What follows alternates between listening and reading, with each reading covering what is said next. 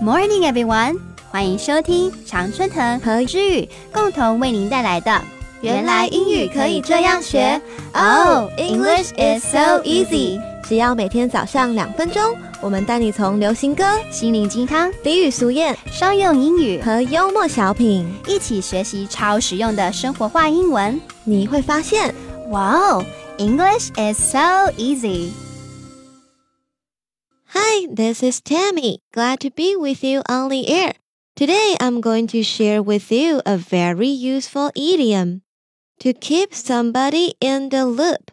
To keep somebody in the loop. Loop. L O O P. To keep somebody in the loop means to keep someone up to date about something relevant to a group of people.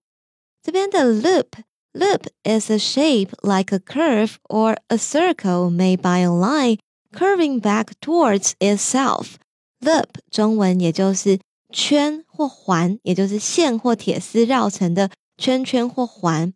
To keep someone in the loop, uh, you can also say "I'll keep you in the loop"，表示我会让你得知最新的资讯、最新的进度。 让你知道这一群人他们最近的状况是什么。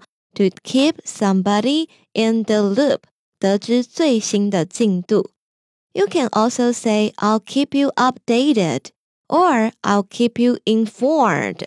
Informed, I N F O R M E D, informed.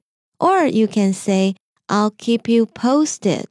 Posted, P O S T E D, posted. I'll keep you posted. They all means I'll keep you in the loop. 我会把你放在这个圈圈当中，也就是我会让你知道最新资讯。Okay, keep somebody in the loop. Use this idiom in your conversation with your coworkers next time. That's a wrap. This is Tammy. I'll see you tomorrow.